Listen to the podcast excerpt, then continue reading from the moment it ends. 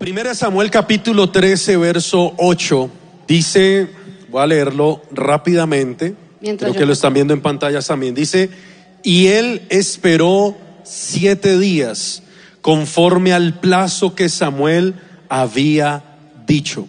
Pero Samuel no venía a Gilgal y el pueblo se le desertaba. Entonces dijo Saúl, traedme holocausto y ofrendas de paz, y ofreció el holocausto, y cuando él acabó de ofrecer el holocausto, he aquí Samuel que venía. Y Saúl salió a recibirle para saludarle. Entonces Samuel dijo, ¿qué has hecho?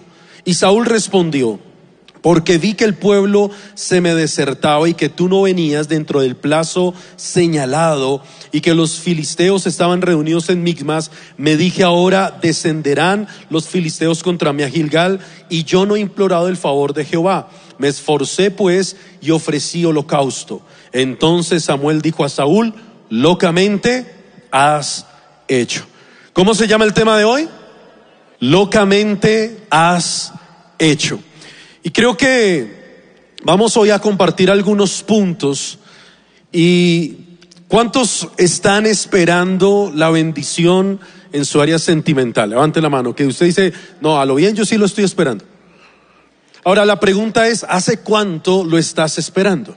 Y algo que, que nos deja ver la Biblia y esta historia que me ha impactado mucho en estos días que la he estado estudiando es cómo el Señor levanta a Saúl como el rey de Israel y el profeta Samuel, que fue el que lo ungió, el que Dios usó para levantarlo, le da una instrucción y le dice al, al rey Saúl, le dice, espérame siete días. Cuando los reyes iban a salir a la guerra y estaban en un conflicto con los filisteos, tenían que ofrecer un sacrificio pidiendo el respaldo de Dios y no podían ir a la guerra sin que Dios estuviera con ellos. Y la manera como ellos pedían ese respaldo era a través de un sacrificio. Levantaban un altar, hacían un sacrificio a Dios, pedían el respaldo. Pero ese sacrificio solo lo podían hacer los profetas o los sumos sacerdotes. Entonces, capítulos antes, capítulo 10, Samuel le está dando una instrucción. Voy a leer lo que dice Samuel 10, 7 al 8. Dice, y cuando te hayan acontecido estas señales, haz lo que te viniera a la mano porque Dios está contigo. Luego bajarás delante de mi a Gilgal, entonces descenderé yo a ti para ofrecer holocaustos y sacrificar ofrendas de paz. Espera siete días. ¿Qué le dijo Samuel a Saúl? Espera siete días. Luego le dice, hasta que yo venga a ti. Y lo tercero, y te enseñe lo que has de hacer. Entonces era fácil, el rey Saúl debía esperar el tiempo señalado y de hecho lo hizo. Entonces él esperó por siete días que viniera el profeta para ofrecer sacrificios. Pero él no escuchó la segunda parte hasta que yo venga. Y ahí donde él luego comete un error y le dice y te enseñe lo que debes hacer. Entonces, hay cuatro aspectos que hoy queremos compartir con este tema, locamente has hecho. ¿Y por qué locamente has hecho? Porque Samuel, cuando él vuelve, dice que Saúl no esperó. Y esto es como el peligro de adelantarse a los tiempos de Dios. Dice la Biblia en el libro de Eclesiastés, capítulo 3, que Dios todo lo hizo hermoso en su tiempo. Pero cuando uno no hace las cosas en el tiempo de Dios, se está saliendo del propósito y eso es actuar locamente. El pecado de Saúl fue no esperar el tiempo correcto, el tiempo establecido.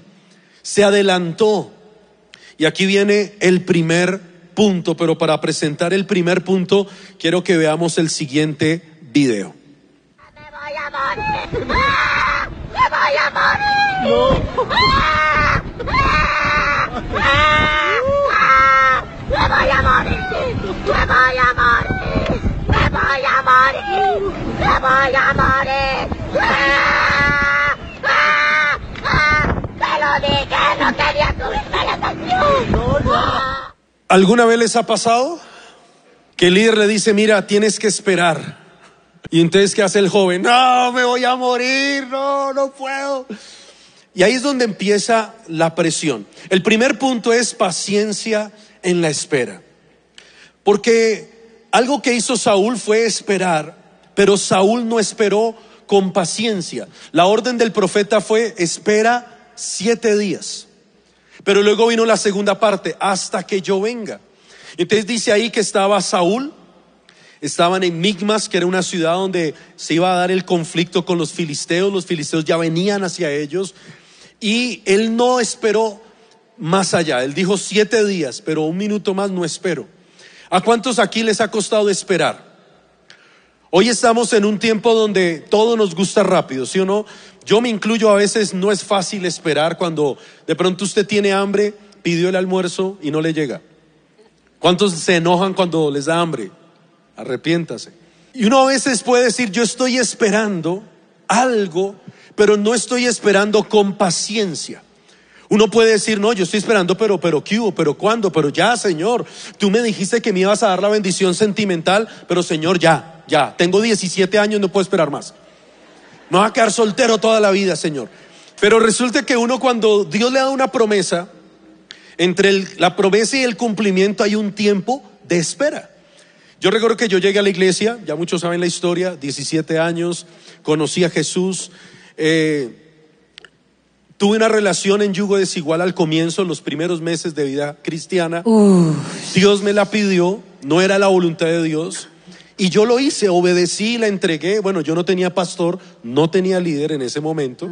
Yo solo asistí a la iglesia, era un nuevo que no sabía lo que tocaba hacer, no sabía que era pecado. Y por no eso sabía. hoy tienes una carga para enseñarle a los Por eso hoy tengo autoridad para enseñar de eso. y resulta que yo la entregué, yo dije, Señor, amén. Porque Dios me dijo, esa relación no es mi voluntad, esa joven con la que estás no es mi propósito para ti, pero yo tenía 17 años. Ahora a los 17 años uno vive de afán, porque uno quiere todo ya. Aparte yo tenía un problema de baja autoestima y esta joven se fijó en mí, entonces yo permití un pensamiento, porque yo tenía un problema de acné crónico, y dije, ella se fijó en mí y con esta cara, si yo no agarro esto, no agarro nada. Entonces el afán muchas veces por perder como lo que uno quiere, uno se adelanta a los tiempos, uno se afana, uno no espera. Y Dios nunca me mandó a estar con esta persona, a noviarme. Fueron tres meses realmente de noviazgo, pero fueron terribles esos tres meses. Mi vida espiritual inmediatamente se va al piso. Y aunque yo no dejé de asistir a la iglesia y yo dije, yo la convierto, yo la convierto, ella nunca se convirtió. Hasta el de hoy no se ha convertido. Y, y Dios me dijo, mira, esa no es mi voluntad, yo tengo lo mejor para ti. Y yo dije, bueno, amén, Señor, obedecí, terminé esa relación. Y vino una promesa y Dios me dijo, yo tengo lo mejor para ti. A los pocos meses conocí a una joven ya en la iglesia que era líder, me pareció bonita, me pareció atractiva y yo empecé a, pues éramos consiervos, éramos amigos del ministerio, yo era muy nuevo, yo estaba haciendo posencuentro ahí, ella era ya como de segundo nivel, tenía células, yo todavía no tenía células, pero nos se dio una linda amistad y yo me empecé como a emocionar y dije, wow, esta es. Y el peligro de meter terceros en, la, en los amigos, porque una tercera se metió y me dijo, uy Julián, como que tú también le gustas. Y uno se pega la embombada, ¿sí o no? Y uno dice, no, la tengo acá, vea. O sea, esta es. Y yo dije, Señor, tan rápido. No habían pasado seis meses de esa noviecita en yugo desigual. Y yo dije, Señor, ya me vas a bendecir. Wow, yo te lo entregué con todo mi corazón y ya me vas a dar. Yo estaba súper emocionado. Pero un día, una mañana, hice una oración. Porque yo me sentí que como que yo me estaba acelerando. O sea, yo no estaba esperando con paciencia, yo estaba esperando como con ansiedad, con deseo de ya, yo quiero ya la bendición. Yo recién había cumplido 18 años y dije, bueno, ya tengo la edad para merecer. Y dije, wow, Señor, qué bueno me has bendecido tan rápido. Pero esa mañana hago una oración y le digo, Señor, tú sabes que esta joven me gusta, me han dicho que yo también, y pues la verdad, yo creo que es obvio. Eh, no, eso no lo dije. Pero le dije, Señor, pero yo siento que como que esto va muy rápido, yo estoy emocionado, pero hice una oración que para mi edad y para mi tiempo en la iglesia, la verdad fue una oración madura, porque le dije, Señor, yo creo que todavía no es mi tiempo y me falta crecer y madurar en ti. Le dije, Señor, si ella es la mujer que tú tienes para mí, guárdala a ella y guárdame a mí para ella. Y amén. Ese mismo día en la tarde llegué a la iglesia, estábamos en una reunión con unos amigos en la, iglesia Y eso que se dan eso combo de amigos, yo sé que eso no pasa acá, eso pasaba en mi época, que uno se ponía a hablar y quién le gusta, ay, quién, ay, a usted le gusta fulano, ay, usted que, "Mm, yo lo vi por allá con quién. Entonces se dio el tema con los amigos solteros de la iglesia y de pronto se dio el tema de esta joven y de pronto una joven hizo un comentario y dijo, "Mm, pero a fulana le gusta es Mario. Y yo, Mario Julián. Mario Julián, Mario, Ma- yo soy Ju- Mario, ¿cómo? Pero no era yo. Y eso como que me, me- me- como que me confronté, dije, ¿y qué pasó? No era yo supuestamente. Bueno, el fin de semana estábamos en la escuela de líderes, yo estaba hablando con ella como por variar y llegó el tal Mario. ¿Y se acuerda doña Florinda cuando veía al profesor Girafales? Tal cual. Y yo dije, no. Yo no creo que esta generación sepa quién es Doña Florinda, pero bueno. Bueno. ¿Alguna vez ha visto algún reel al menos con eso? Y dije, ella no es. Y ahí me di cuenta que no. Ahora, Dios me había hablado que me iba a bendecir. Lo que no me dijo fue cuándo. Entonces había que esperar el tiempo de Dios. Pero cuando uno está esperando, nos da ansiedad. Y aquí dice la Biblia que a Saúl se le empezó a desertar el pueblo. Entonces cuando se está en la espera, hay una presión. Posiblemente tú estás esperando tu bendición sentimental, pero empieza la presión. ¿Qué presión hay? Número uno, la edad. ¿Cuántos a veces la edad los presiona? Hermano, ¿qué ya tiene 25 y, y nada. Yo a veces por molestar o les decimos a discípulos, mire, yo a su edad yo ya era casado. Qué pecado. Cuando ya me dicen la, la otra yo ya edad ya tenía dos hijas. No es por presionar, ¿no? Pero yo les digo, miren, no se dejen presionar, porque Saúl, su error, ¿cuál fue? Se dejó presionar. Él estaba esperando la orden de Samuel, siete días. Espera siete días. Dijo, ok, siete días. Pero pasaron siete días y Samuel no llegaba. Entonces él se empezó a afanar, se empezó a desesperar, porque dice la Biblia que el pueblo se le desertaba. Y entonces cuando él vio que el pueblo se desertaba, él dijo, no, voy a hacer el holocausto yo. Traigan el holocausto y lo ofreció. Y apenas lo ofrece, llegó Samuel. Y cuando Samuel dice, ¿qué has hecho? Y él dijo, es que el pueblo se desertaba. Y él dijo, locamente, has hecho. Tal vez tu familia, la edad, la cultura, en el tiempo en el que estamos, genera muchas presiones externas. Pero cuando se está esperando, la mayor lucha es no dejarse presionar. Porque el tiempo te va a presionar. El reloj te dice, tic-toc, tic-toc. Unos discípulos que eran solteros en consiervos, estaban en la célula y de pronto una pues tenía un poco más de años que el otro. Entonces ellos la molestaban mucho porque le decían, bueno, ¿y qué? ¿Y qué hubo? Chu, chu, ya como que el tren.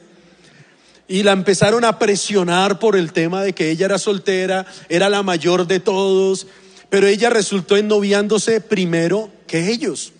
Entonces cuando ella ya se ennovió, iba con su novio cogido de la mano y apenas lo vio se acordó y le dijo. Haga eso si alguna vez le están haciendo mofa porque todavía sigue soltero. Mira, la, la etapa de soltería es una de las mejores etapas que se tiene que disfrutar al máximo. Pero si estás esperando, espera con paciencia. No te desesperes, no te adelantes a los tiempos de Dios. Porque Samuel le dice a Saúl, locamente has hecho. ¿Y por qué? Y luego le dice, si hubieras esperado, o sea, si, si hubieras hecho conforme lo que él le dijo, que lo esperara, dice Dios lo irá a confirmar como rey. Pero ahí fue donde Dios dijo, no voy a tener a Saúl más como rey. Y he levantado un hombre conforme a mi corazón. La locura de Saúl fue no esperar. ¿Cuántos jóvenes han cometido errores en el propósito, se han salido el propósito de Dios por no saber esperar el tiempo correcto? Mira, no es problema de la edad, no es cuestión del tiempo. Mi familia me presionó un tiempo, mi papá, pues yo tuve que esperar siete años. O sea, después de esa que me gustó, dije, bueno, señor, esa no fue, luego me gustó otra y bueno, pero en siete años me gustaron seis. ¿Cuántas? Seis. Seis le gustaron en siete años. En siete años. Pregúntenme a mí cuántos. Que este man. Uno. Llamado Julián Flechas. mi amor, es que tú no has llegado a la iglesia. Bueno, si sí. tú hubieras llegado a la iglesia en ese momento, pues yo De una, sí. solo me fijo en ti, Ah, pero sí, claro. no estabas en la iglesia todavía. Sí, bueno. Dios nos prueba a través de la espera. No acatar la orden, la dirección de Dios, según la Biblia, es desobediencia y es pecado. Y eso fue lo que destituyó a Saúl como rey, no esperar. Joven que de pronto estás en una edad, cualquier edad vas a sentir presión. Yo sentí presión a los 17 años y a los 17 años pensaba que me iba a quedar soltero. Cumplí 25 y seguía soltero. Y a los 25 años, el día de mi cumpleaños número 25, entré en la crisis existencial de los 25. ¿Qué he hecho con mi vida? Ni novia tengo. Pero le hice una oración a Dios y le dije, Señor, no importa, si te tengo que servir solo solteros, te serviré. Pero Señor, guarda mi corazón, porque entendí algo, que todo es hermoso cuando se hace en el tiempo de Dios, cuando sabemos esperar con paciencia. Si tú estás esperando y Señor, ya dámela, Señor, lo primero que mandes, Señor, así no importa que sea mueco, pero mándame algo, Señor. Pues realmente eso no es esperar con paciencia. Y entonces cuando no esperas con paciencia, vas a cometer errores como el que cometió Saúl. Vas a hacer cosas indebidas. Te vas a mover antes de los tiempos de Dios. Amén. Pero voy a decir algo ahí de esa parte. De pronto, bueno, de pronto los de 17 uno dice, bueno, todavía no, pero si tal vez tú ya estás en una edad de pronto más grande donde tú le estás diciendo, Señor, acuérdate de mí, acuérdate de este pobre siervo y esta pobre sierva, Señor, ten misericordia. Algo que me impactaba de esta historia es que él esperó siete días, pero solo le faltaban, le faltaron esperar unas horas. Porque eh, Samuel llegó, luego de los siete días, en el día siete llegó Samuel, solo estaba esperando las últimas horas del día siete y él se desesperó. Y entonces él, no esperó con paciencia, ofreció el holocausto. Y por eso le, decía a Samuel, locamente has hecho. Tal vez tú estás en la temporada donde ya estás a punto de entrar a, a la bendición, donde ya estás a punto, donde solo te falta esperar unas horitas, pero Dios te dice, espera con paciencia. Espera ese momento. Tal vez ya el tiempo es corto. Tal vez ya lo que falta para que tú entres a tu bendición, a que puedas conseguir la persona que Dios tiene para ti, es corto. Solamente espera los minutos que te hacen falta para poder entrar. Lo segundo que queremos hablarles, no desesperes. Mira al que está a tu lado y dile, no te desesperes. Y hay una segunda historia que está en la Biblia que habla acerca de esto, de no ser paciente en la espera, de no tener la actitud correcta en el tiempo de la espera y está en Éxodo 32 del 1 al 10. Yo vi que a ustedes les piden Biblia y cuaderno a ver si Abra su Biblia en Éxodo 32, 1, 10 y les voy a leer rápidamente aquí dice, cuando los israelitas vieron que Moisés tardaba tanto en bajar del monte, se juntaron alrededor de Aarón y le dijeron, vamos, haznos dioses que puedan guiarlos. No sabemos qué le sucedió a este tipo Moisés, no sé, esta versión es como una nueva al que nos trajo aquí desde la tierra de Egipto. Aarón le respondió, quítenle a sus esposas, hijos e hijas los aretes de oro que llevan en las orejas y tráigamelos. Todos se quitaron sus aretes que llevan en las orejas, se los llevaron a Aarón, entonces Aarón fundió el oro y moldeó hasta darle forma de un becerro. Cuando los israelitas vieron el becerro de oro, exclamaron, oh Israel, estos son los dioses que te sacaron de la tierra de Egipto. Y al ver Aarón el entusiasmo del pueblo, edificó un altar frente al becerro y dijo, mañana celebraremos un festival del Señor. Un verso más adelante dice, el Señor le dijo a Moisés, baja ya de la montaña, tu pueblo, el que sacaste de la tierra de Egipto, se ha corrompido, que pronto se apartaron de la forma en que yo les ordené que vinieran. Otra historia que narra la Biblia de hacer cosas locas por no esperar el tiempo adecuado. Eh, Moisés era el que gobernaba, el que estaba guiando al pueblo de Israel. Y dice que él se fue al monte a orar. Y aquí no fueron siete días, él llevaba 40 días metidos en, metido en ese monte. Imagínese su líder, su pastor, su eh, líder se va para una montaña a orar y le dice, ya vengo que le voy a traer unos preceptos, ya vengo que le voy a enseñar algo importante para su área sentimental.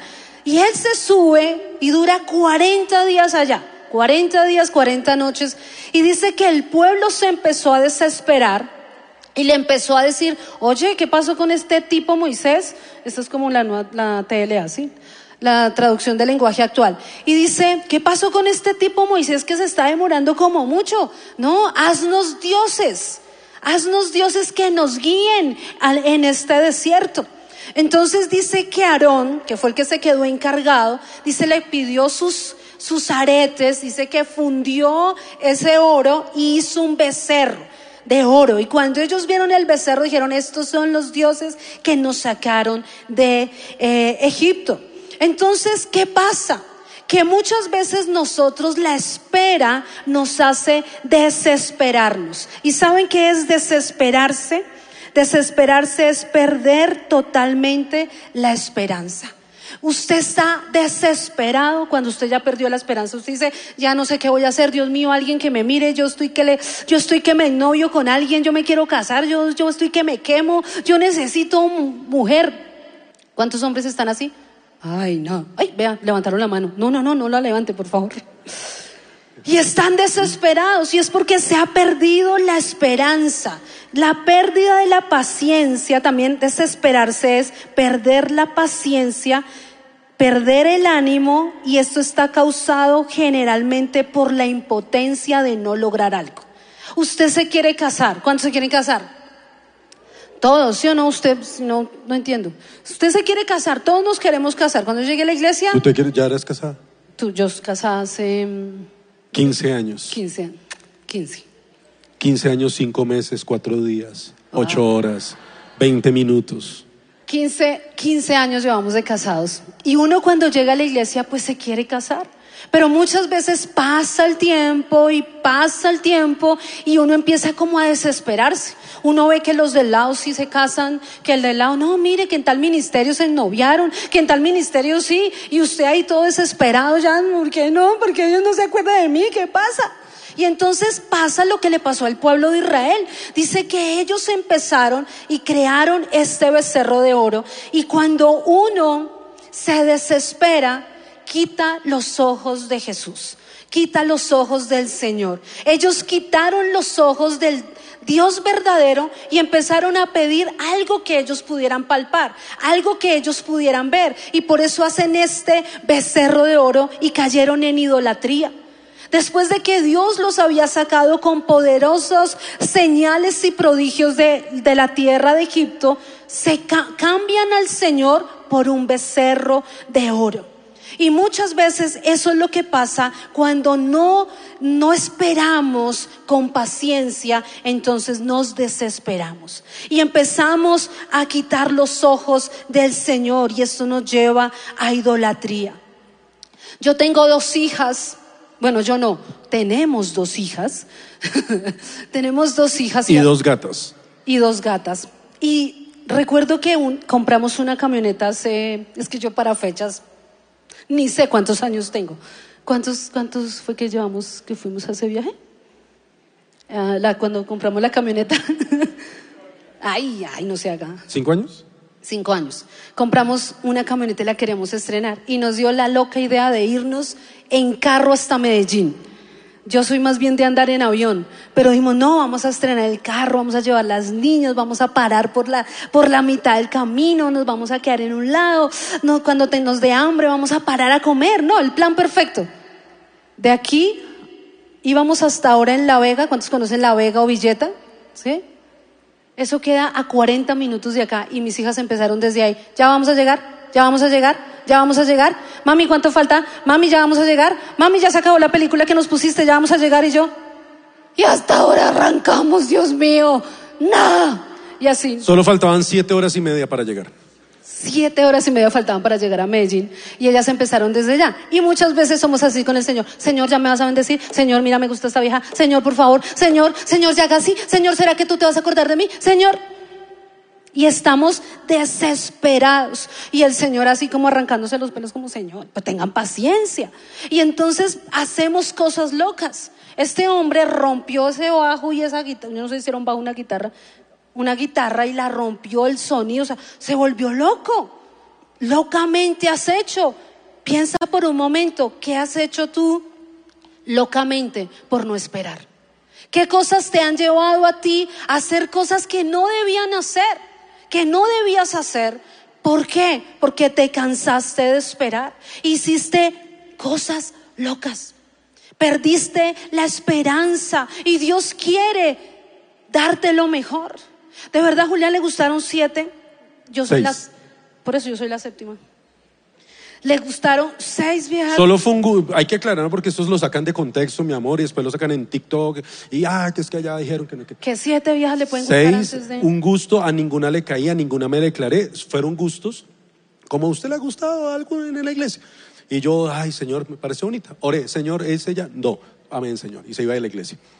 Eso sí, yo tenía la unción, que la que yo me fijaba se iba de la iglesia. Esa era la unción que yo tenía. Dios era guardándome porque me tenía aquí lo mejor. Wow, En versión chiquita, pero sí. hermosa. Entonces, le gustaron. Y tal vez hubo momentos, porque yo llegué unos años después, Julián. Yo llevo 20 años en la iglesia este año, cumplo 20 años en la iglesia y tú llevas 26. 26. Cumplo la otra, esta semana que viene. 26 años tiene Julián y yo 20. De vida cristiana. No, Porque de de edad, 27. Y obviamente empieza a ver como esa desespero, esa desesperación de, bueno Señor, pasa el tiempo, pasa el tiempo y nada. Todo el mundo se casa, todo el mundo se novia, todo el mundo compra casa, todo el mundo compra carro, todo el mundo hace cosas, pero conmigo qué? Te olvidaste de mí. Y ellos pensaron, este, el pueblo de Israel pensó, este tipo se demoró mucho. No sabemos qué pasó con él. Y muchas veces decimos, Señor, yo no sé, tal vez se- te olvidó que yo existía, Señor. Llevo tanto tiempo en la iglesia, llevo cinco años, llevo diez años, llevo quince años o llevas unos meses, Señor, y te olvidaste de mí. No sé qué pasa. Y, y dice que él, el mismo Señor, se dio cuenta de lo que estaba pasando y le dice a Moisés, Baja porque este pueblo se ha desenfrenado. Este pueblo se ha corrompido. Hicieron un becerro de oro. Y Moisés, ¿cómo así? No, pero si yo dejé allá encargado, yo, yo estaba ahí pendiente, ellos estaban adorándote a ti, no entiendo. Baja Moisés y Moisés tenía un carácter así, de esos bien mansos sobre la tierra. Y baja y ve el becerro y ve a los manes haciendo, ¡uh! Los dioses y, haciéndole como, ¿cómo se podría decir? Como un show ahí al, al becerro. Y dice que, usted lo puede leer ahí más adelante en el verso 15 al 25, ¿saben qué hizo Moisés? Yo creo que yo también lo hubiera hecho. Cogió el becerro de oro, lo fundió y les hizo tomar esa agua. Lo fundió en agua y les, les hizo tomar esa agua. Y entonces empezaron a gritar, mis ahorros, mis ahorros, porque ahí estaban todos los ahorros, todas sus joyitas y todas las cosas que ellos tenían, las perdieron porque hicieron algo locamente, porque perdieron, eh, perdón, per- perdieron el enfoque, dejaron de mirar a Jesús, perdieron finanzas, perdieron tiempo e hicieron que se eh, enojara eh, el Señor. Pero algo también en esta etapa, que Moisés estaba 40 días, pero ¿qué estaba haciendo en esos 40 días? Dice que Dios le estaba dando leyes, principios, instrucciones para el pueblo de Israel. Cuando Dios te está haciendo esperar, no Dios, Dios no llega tarde, no llega temprano, llega en el momento donde sabe que las, los principios que van a regir tu vida son necesarios. En todas las áreas Dios nos lleva a esperar. En los sentimientos, en las finanzas, en la familia. A veces uno ve jóvenes que dicen, llegan jóvenes a la iglesia, pastores, que eh, mi familia, nada que llega a la iglesia, yo estoy orando por ellos, mi papá es un borracho y yo quiero que él llegue ya a la iglesia y yo he orado todo, esta- todo este tiempo. ¿Y cuánto llevas en la iglesia? No, llevo un mes. Y entonces yo les digo a algunos, me dicen, ¿sabes cuánto duré yo para que mi familia llegara a la iglesia? 11 años. Quedan como, yo le dije, pero en esos 11 años Dios formó mi carácter a través de una familia que no era cristiana, que se me opuso a que yo fuera cristiano. Y allí fue donde Dios en esa espera formó principios y formó el carácter. En el área sentimental, Dios me llevó a esperar siete años y ¿qué hizo en esos siete años? Formar principios que iban a regir mi vida. Dios no te va a confiar algo, no te va a soltar una bendición a menos que tú tengas las bases y el carácter y los principios claros en tu corazón para regir tu vida. Duré también esperando mucho tiempo la bendición financiera. Siete años duré sin trabajar, oiga, todos siete. Es que es el número perfecto. Pero duré más de siete años donde fue un tiempo difícil a nivel financiero y llega el momento de la desesperación. Cuando uno se desespera, uno quiere ayudarle a Dios. Por ejemplo, en el área sentimental. Bueno, Dios nada que me responde, Dios nada que me dice. Mi líder me dice, no, todavía no, todavía no, todavía no. Ay, no, yo le voy a ayudar a Dios. Y eso fue lo que sucedió con Aarón. Le trataron de ayudar a Dios y entonces construyeron un Dios de acuerdo a como ellos querían con sus propias manos. Y a veces tú le quieres ayudar a Dios, entonces te adelantas por el desespero, porque sientes que si no lo haces lo vas a perder. Y tal vez Dios nunca te ha dicho que hagas nada. Dios no te ha dicho que actúes cuando no es el tiempo, porque Dios está formando principios. Te recuerda que en esa etapa de esperar, no te desesperes, pero deja que Dios forme los principios que van a regir tu vida para que recibas la bendición. Amén. Solo para terminar con ese punto, solo diría que en ese tiempo Dios está formando el carácter para que tú puedas soportar lo que es el matrimonio. Muchos jóvenes en etapas de su vida no entienden que el tiempo de espera Dios está formando el carácter para luego tener un matrimonio en armonía tener un matrimonio donde no hayan peleas, donde no hayan cosas fuera de orden, donde no haya infidelidad. Dios está formándote en ese tiempo. Dale gracias a Dios por ese tiempo donde tal vez Dios se está tardando. Tú piensas que Él se está tardando, pero Él no se tarda. Él tiene un tiempo perfecto de cumplimiento y está formando algo en tu vida. Yo recuerdo, y solo con eso cierro para este punto, que una vez hicimos una charla en Mosquera, nosotros somos de los pastores de Mosquera, por si alguno de pronto no sabe dónde queda Mosquera, es como allí a, 40 minutos de Bogotá. Hicimos, sin trancón. sin trancón, sí. Hicimos una charla con cuatro parejitas antes de casarse. Y luego dije, ay, quiero hacer una segunda parte después de casarse y un mes después. Y a todos les pregunté, expectativa versus realidad, de cómo pensaban que era antes de casarse y después de casarse todos dijeron, el matrimonio es otra cosa. Hay que tener carácter. Yo nunca pensé que iba a pelear por o pelear o tener una diferencia porque ella no sabe cocinar, porque quemó el pollo el día de, la comida. Mi mamita siempre me preparaba el almuerzo y me servía el almuerzo y esta vieja quemó el pollo en la primera semana de, de matrimonio. Y él decía, ¿con quién me casé? Esta vieja no sabe cocinar. Luego otra que se casó dijo, lo que más me costó fue soltar y, y pensar que el dinero era para ambos. Los fondos de él, mis fondos, y todos tenemos un fondo común. Y ella decía, no, pero es que eso es mi plata. Es que, Dios mío, pero ¿por qué me toca ayudarle para pagar el arriendo si es que él es el sacerdote? Dios nos está preparando en el tiempo de la espera. Así que deja que Dios forme en tu carácter porque eso te va a servir para tener bases sólidas en el momento en que tu matrimonio esté ya o ya tengas un matrimonio. Bueno, este punto le puse del afán al cansancio. Cuando uno se acelera a las cosas. Dice Mateo 25:5, como el novio se demoró. ¿Qué pasó con el novio? Se demoró. Dice, a todas les dio sueño y se durmieron. Y ya usted conoce la historia de las diez vírgenes, que cinco eran prudentes, cinco insensatas, pero dice que todas se durmieron en la espera. Estaban esperando la bendición. Eran diez, aquí en esta versión dice eran damas de honor, que estaban esperando que llegara el novio. Lo habían esperado por años, pero como se demoró en llegar, dice que se durmieron. Pero de pronto dice que gritaron, dice, allá viene el novio. Pero lo que las dejaba entrar a la boda era tener una lámpara encendida. O sea, entre más lámpara, no, no, la lámpara encendida, ¿no? Entonces tenían que tener una lámpara encendida para poder entrar a la boda. Quien no tuviera la lámpara encendida no podía entrar a la boda. Pero cinco de ellas no se prepararon porque se durmieron, se confiaron y dijeron, ah, eso como él se demora en llegar, entonces, ah, eso igual no, no importa. Y ese es el otro extremo, que cuando tú estás en la espera, tienes que esperar con expectativa pero no desenfocarte. Esas cinco vírgenes se desenfocaron en la espera. Porque tenían que esperar, esa era su misión, esperar. Porque cuando me casé, mi esposa llegó dos horas tarde a la boda. Y empiezan mis familiares, Todo tiene una, explicación una prima, una prima toda fastidiosa dice, venga, ¿y si viene la novia? Si llega, porque como que hasta la pastora, la esposa del que me casó, me decía, oye, ven, llama a Fanny que mira la hora, si va a venir. Y yo, sí, ella me dijo que venía. Todo tiene una explicación y no tengo tiempo, no seas malo. No tengo tiempo de explicar por qué. Pero entonces uno a veces como que se puede desenfocar cuando uno está a la expectativa de algo.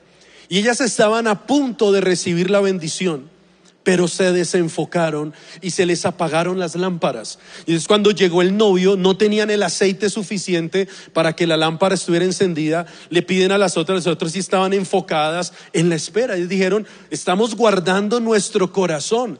La lámpara que representa, la lámpara representa la espiritualidad. El apagar la lámpara representa la carnalidad. Cuando tú estás esperando, lo que te ayuda a esperar es el carácter maduro. Lo que te ayuda a esperar con paciencia es ser espiritual. ¿Por qué muchos jóvenes fallan en el área sentimental, terminan yéndose de la iglesia, haciendo las cosas indebidamente, enoviándose con quien no era o fuera del tiempo? Es porque perdieron la lámpara se les apagó, se volvieron carnales. Cuando eran espirituales oraban, ayunaban y eso te ayuda a esperar. Yo duré siete años esperando y Dios guardó mi corazón en esos siete años, no permitió que me equivocara, que tomara malas decisiones. Cuando me gustaba, por eso hablo de, me gustaron seis, pero no, no actué con ninguna, no me afané, no me desesperé. Iba a la oración, le decía, Señor, mira a esta persona y Dios me decía, no. Pero uno a veces es terco y uno, Señor, uno sigue perseverando hasta que la veía o que estaba con otros iba a la iglesia y yo decía, bueno Señor, me estás guardando el corazón. Pero un momento donde Dios me dijo, enfócate en mi propósito, enfócate en mi llamado y yo te daré la bendición. Y cuando llegó Fanny, realmente yo no estaba ni buscando esposa ni novia. Yo dije, Señor, voy a dedicarme al ministerio, a hacerla ahora. Tengo un discípulo que llegó a los 30 años soltero. Y viene la presión, ¿no? Todos los consiervos casados empezaron a casarse y él era el único soltero en mi equipo de 12. Y él empezó a sentir la desesperación por la presión, por la edad. Y él me decía, pastor, venga, ¿qué hago? Es que mire, ya 30 y nada. Yo le dije, hermano, usted es un hombre de ministerio. Enfóquese en el llamado. Le dije que estaba haciendo Adán antes de tener a Eva. Él estaba poniéndole nombre a los animales, estaba labrando el huerto. Y Dios dijo, no es bueno que el hombre esté solo, le haré ayuda idónea. Le dije, mientras tú estés trabajando en el huerto de Dios, vas a estar enfocado. Él no estaba desesperado buscando novia. Adán no estaba en el huerto buscándole, cayéndole a la jirafa, a la hipopótama, cayéndole a la vaca o a la zorra. No, él estaba ya, no, la esposa del zorro, ¿no? ¿Cómo se llama entonces? La zorra. ¿Y cómo se llama la esposa del perro? Ya sabe. O sea, Adán no estaba, Adán no estaba desesperado allá mirando porque no existían mujeres. Él no estaba ya todo afanado, no, si no es esta, no es nadie, yo me muero, no, si, y si mi líder no me deja, me voy de la iglesia, no. Él estaba enfocado, pero tenía una necesidad. Y él estaba enfocado en hacer lo que Dios lo mandó a hacer. Y fue cuando Dios dijo, ni siquiera fue Adán desesperado, Señor, mándame alguito. Dios dijo, no es bueno que esté solo, le haré una ayuda idónea. Y luego, ¿qué lo puso a hacer? Lo puso en un sueño profundo.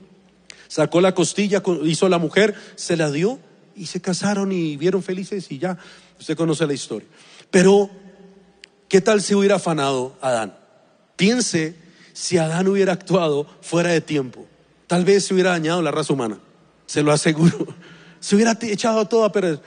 Y es porque cuando estamos en la espera, tenemos que estar a la expectativa, pero enfocados. Enfocados en que, en que nuestra lámpara esté encendida. Amén.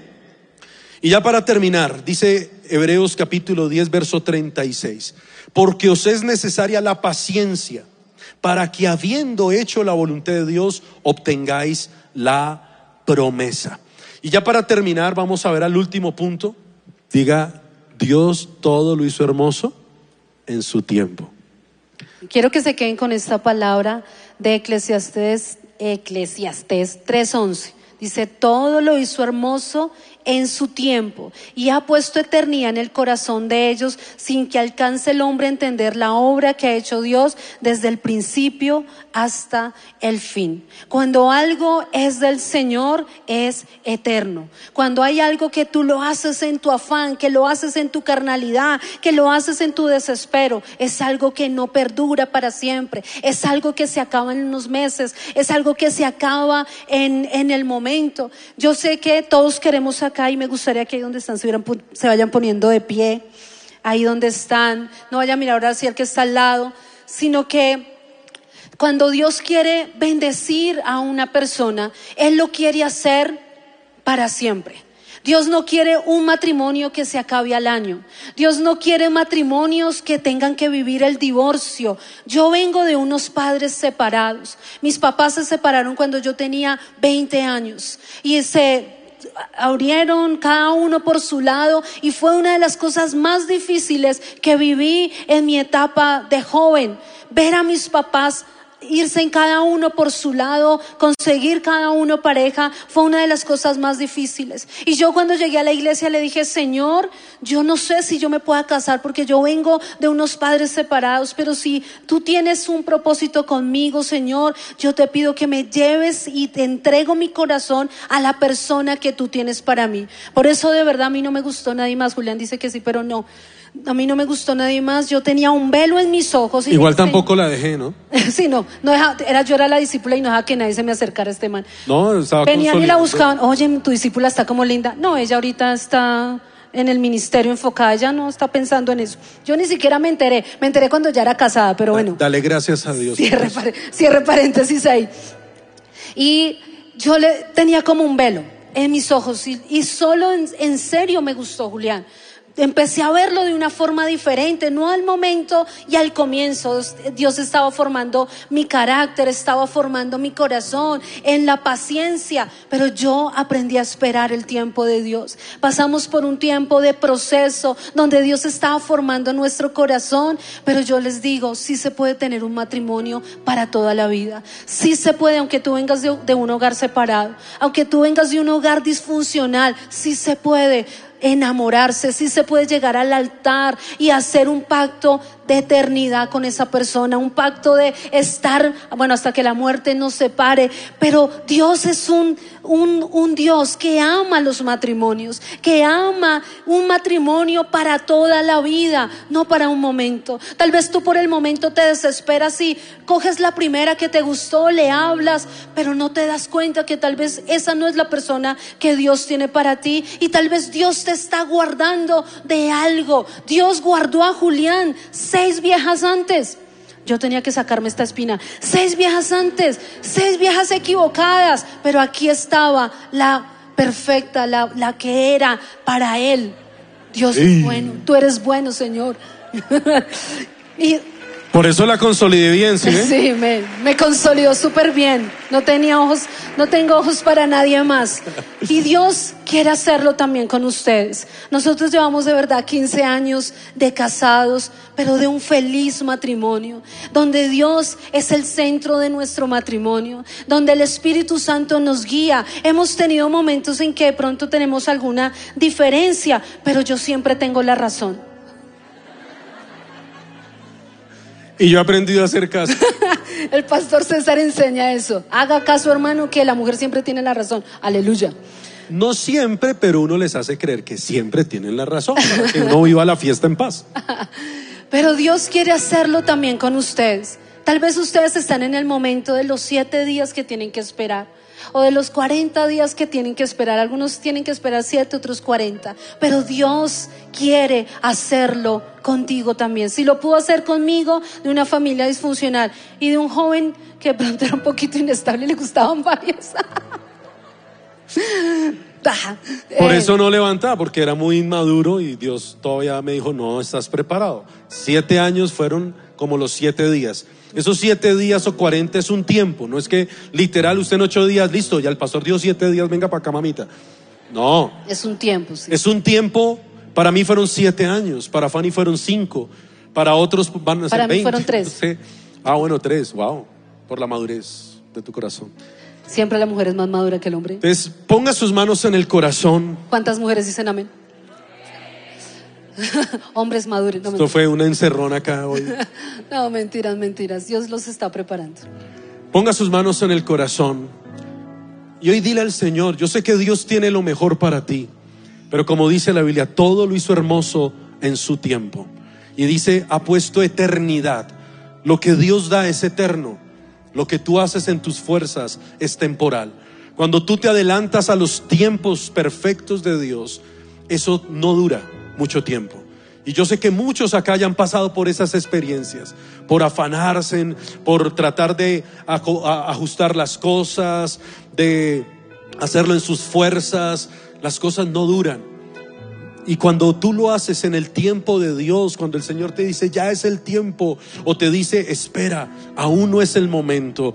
Guarda tu corazón, a veces te lo dice a través de tu líder, del pastor. De pronto el pastor te dice, mira, todavía no es el tiempo, enfócate en el ministerio, estás desenfocado. Muchos se han desenfocado, se han desalido del propósito de Dios, están desesperados por el afán, por la ansiedad, por la presión del tiempo, de la edad, de la familia de los medios, de la cultura. Pero hoy dile, Señor, renuncio a todo afán, a toda ansiedad, a toda preocupación, a toda desesperación. Y quiero hoy poner mi corazón en las manos tuyas, Señor, porque no quiero ser como Saúl que por afanado perdió la bendición para siempre. Dile, Señor, no quiero actuar locamente, no quiero, Señor, afanarme. Si tú me has puesto a esperar, es porque estás preparando mi corazón, mi carácter en la espera. En la espera es donde se forman los principios. No eches a perder lo que Dios ha hecho en tu vida. Muchos acá llevan tal vez muchos años esperando, pero a veces al final es donde fallan. Cuando estabas a punto de recibir la bendición, lo echas todo a perder porque no esperaste.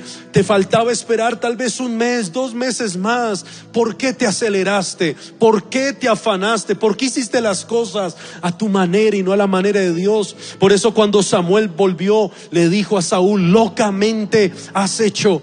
¿Por qué no me esperaste? ¿Por qué no atendiste a la voz? Y el Señor hubiera confirmado tu reino para siempre. Pero ahora tu reino no será duradero, sino que Dios se ha levantado un hombre conforme a su corazón. La locura de no saber esperar. Así que hoy levanta tus manos y dile, Señor, enséñame a esperar con paciencia, a no desesperar y forma en mí principios, que yo me enfoque, vuelve a encender mi lámpara, vuelve a encender mi vida en la pasión, en el fuego hacia ti. Y mientras estoy esperando el, cumplimiento y tu promesa, Señor, voy a estar enfocado en lo que tú me has mandado hacer en el nombre de Jesús. Señor, y queremos presentar cada joven que está en este lugar. Hoy presenta tu corazón. Hoy entrega esa área al Señor. Señor, tú tienes lo mejor para mí.